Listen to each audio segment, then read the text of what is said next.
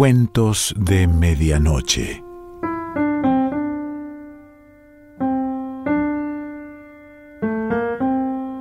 El cuento de hoy se titula Después de abusar de la mujer de un hidalgo y pertenece a Margarita de Navarra,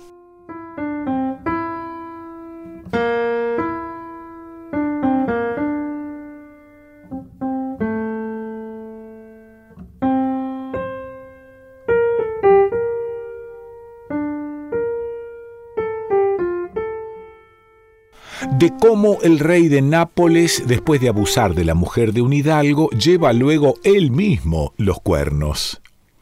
Señoras, dijo Safredant, dado que me siento envidiado compañero de fortuna de aquel cuya historia quiero contaros, diré que en la villa de Nápoles, en tiempos del rey Alfonso, cuya lascivia era el espectáculo de su reinado, había un hidalgo tan honrado, apuesto y agradable que por sus perfecciones un anciano caballero le otorgara a su hija que en nada desmerecía de su marido por su belleza y buenas prendas. El cariño entre ambos era grande, hasta un día de carnaval en que el rey fue, vestido de máscara, por las casas, esforzándose todos por hacerle la mejor acogida posible. Y cuando llegó a la de nuestro hidalgo, aún fue agasajado mejor que en ningún otro lugar, tanto en confituras como en canciones, y disfrutó de la compañía de la más bella mujer que el rey había visto hasta entonces y al fin del festín cantó con su marido una canción con tal gracia que su belleza aumentó. El rey, viendo dos perfecciones en un cuerpo, no halló placer en el dulce acuerdo que existía entre ambos esposos, sino que dio en pensar cómo podría romperlo. Y la dificultad que encontraba era el gran cariño que veía entre los dos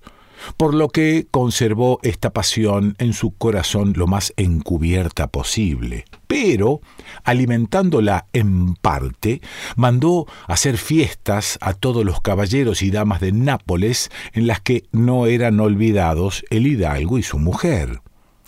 Y como quiera que el hombre cree gustoso lo que quiere creer, el rey, bueno, eh, le pareció que la dama le miraría con mejores ojos si la presencia del marido no pusiera impedimentos.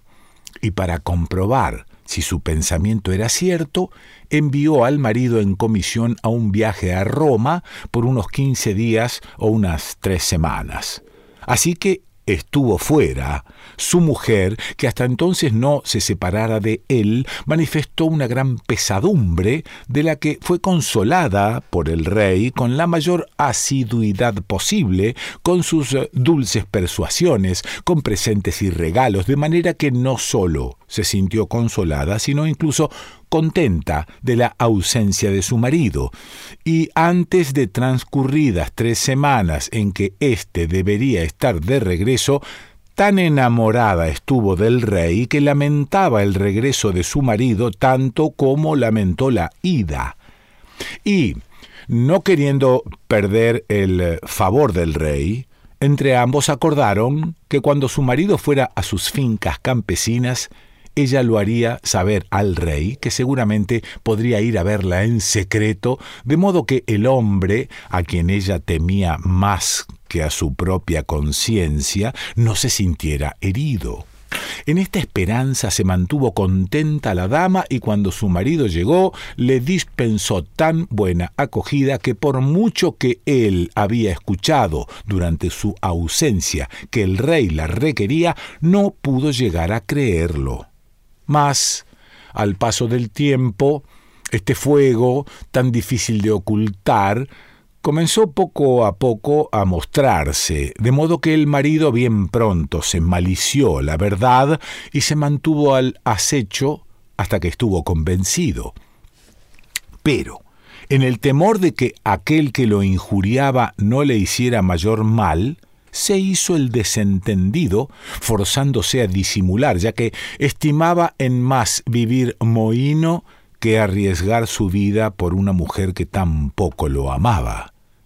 No obstante, en su despecho pensó devolver la moneda al rey, si ello le era posible, y sabiendo que el amor asalta principalmente a aquellas personas que tienen el corazón grande y generoso, tuvo la audacia un día, hablando con la reina, de decirle que sentía gran pesar de ver que no era amada por su marido todo lo que ella merecía. La reina, que oyera hablar de la amistad entre el rey y su mujer, le contestó eh, No puedo tener el honor y el placer al mismo tiempo. Sé bien que tengo el honor, y en esto reside mi placer. En cambio, aquella que tiene el placer no tiene el honor que yo tengo. Él, que bien supo a quién se referían sus palabras, respondió Señora, el honor ha nacido con vos, que sois de casa principal, y ni siquiera siendo reina o emperatriz se podría aumentar vuestra nobleza. Pero vuestra belleza, gracia y honestidad son tan de estimar que quien quiera que os arrebata lo que os pertenece, comete mayor falta que vos, porque por una gloria que torna en vergüenza pierde todo el placer que vos o cualquier dama de este reino pudiera tener. Y puedo deciros, señora, que si el rey no portara la corona sobre su cabeza, bien seguro que no tendría ninguna ventaja sobre mí para contentar a mujer alguna,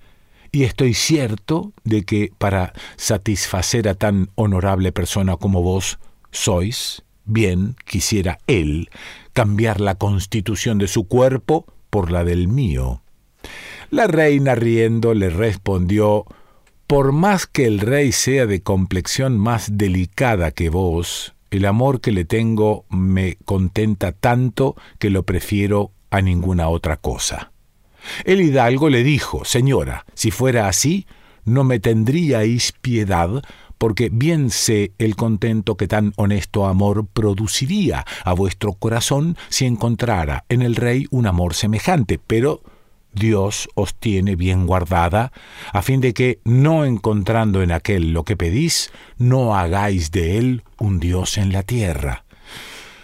Os confieso, respondió la reina, que el amor que le profeso es tan grande que en ningún corazón que no fuera el mío se podría encontrar otro semejante. Perdonad, señora, contestó el hidalgo, pero vos no habéis sondeado el amor en todos los corazones, y yo puedo aseguraros que hay quien os ama tanto, con un amor tan grande y tan insufrible, que no desmerecería junto al que vos sentís, y tanto más crece y aumenta cuando ve el amor que os asalta por el rey, que, si vos lo quisierais, os compensaría de todas vuestras pérdidas. La reina tanto por sus palabras como por su continente, comenzó a darse cuenta de que lo que decía nacía del fondo de su corazón, y a recordar que desde hacía tiempo buscaba él ponerse a su servicio con tal afición que había llegado a estar melancólico, y lo que ella pensara con anterioridad que era a cuenta de su mujer, creía ahora firmemente que era por amor de ella misma.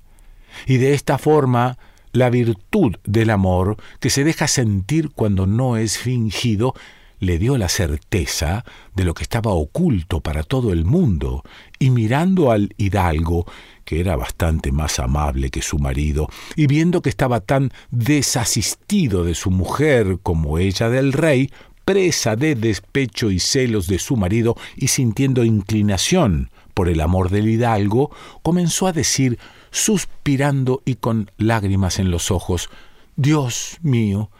tendría que ser la venganza la que consiguiera de mí lo que ningún amor pudo hacer. El hidalgo, comprendiendo el sentido de sus palabras, respondió, Señora,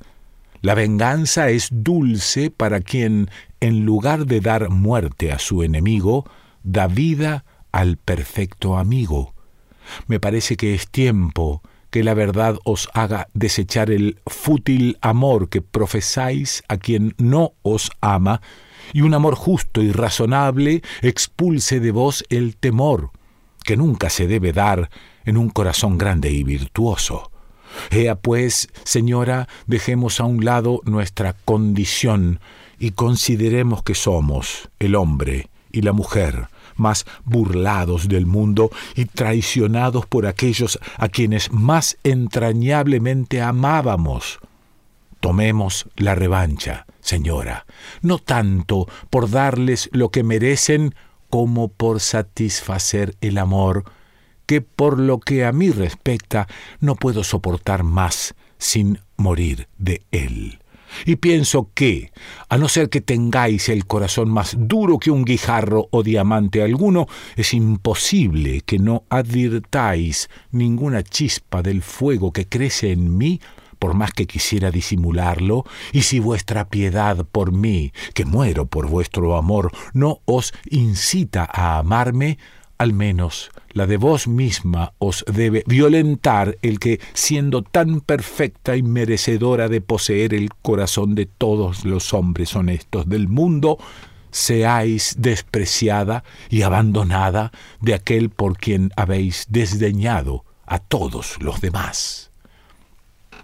La reina, al oír estas palabras, se sintió tan enajenada que miedosa de mostrar por su continente la turbación de su espíritu y apoyándose en el brazo del hidalgo, fue a un jardín cercano a su cámara, donde paseó largo tiempo sin poderle decir palabra. Pero el hidalgo, viéndola medio vencida, cuando estuvieron al otro extremo de la avenida, donde nadie podía verlos, le declaró finalmente el amor que durante tanto tiempo ocultara, y consintiendo los dos en él, gozaron de la venganza de la que fuera nacida su pasión. Y allí decidieron que, siempre que él fuera a sus alquerías y el rey desde su castillo a la ciudad, volvería él a encontrarse con la reina. Así engañando a los burladores, se reían cuatro participando en el placer que dos querían tener para ellos solos. Hecho el acuerdo, regresaron, la dama a su habitación y el caballero a su casa, ambos con tal contento que olvidaron todas sus penas pasadas y del temor que tenían cada uno de ellos de la cita entre el rey y la dama, se tornó en deseo que hacía ir al hidalgo más a menudo de lo que tenía por costumbre a su alquería, que no llegaba a distar media legua. Y así que el rey lo sabía, no dejaba de ir a ver a la dama, mientras que el hidalgo, en llegando la noche, se dirigía al castillo a hacer junto a la reina las veces del rey, tan secretamente que nunca se apercibiera nadie de ello. Esta vida duró largo tiempo, pero el rey, siendo personaje público, no podía disimular también su amor de forma que nadie se enterara, y todas las gentes de la comarca hacía cuernos a sus espaldas en señal de burla, de lo cual bien que se daba cuenta. Pero esta burla le placía, de tal forma que llegó a estimar los cuernos tanto como la corona del rey, el cual, junto con la mujer del hidalgo, viendo un día una cabeza de ciervo colocada en casa de aquel, no pudo contener la risa delante de él, diciendo que aquella adornaba mucho en aquella casa. El hidalgo, que no tenía mejor entraña que él, vino a escribir sobre la cabeza lo porto le corna, ascun lo vede, ma tal le porta qui no lo crede. El rey, cuando en otra ocasión volvió a la casa, encontró la leyenda recientemente escrita y preguntó al hidalgo su significado, diciéndole éste si el secreto del rey está oculto al siervo, no hay razón para que el del siervo sea conocido del rey. Pero contentaos con saber que no todos los que llevan cuernos van sin birrete en la cabeza, que algunos son tan tiernos que no destocan a nadie, y hay quien los lleva con tanta holgura que no le importa tenerlos. El rey supo inferir de estas palabras que aquel conocía algo de su asunto, pero nunca sospechó de la amistad entre la reina y él, con lo que la reina tanto más contenta estaba de la vida de su marido cuanto más fingía estar triste. Y así vivieron largamente de una y otra parte en amor y compañía hasta que la vejez vino a poner orden en todo ello. Margarita de Navarra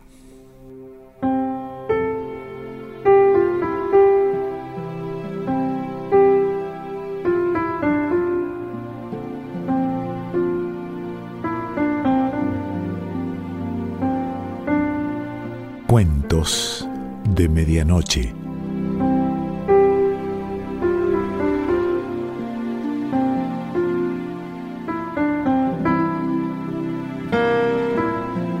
Selección Pancho Mondino. Idea y lectura Quique Pessoa.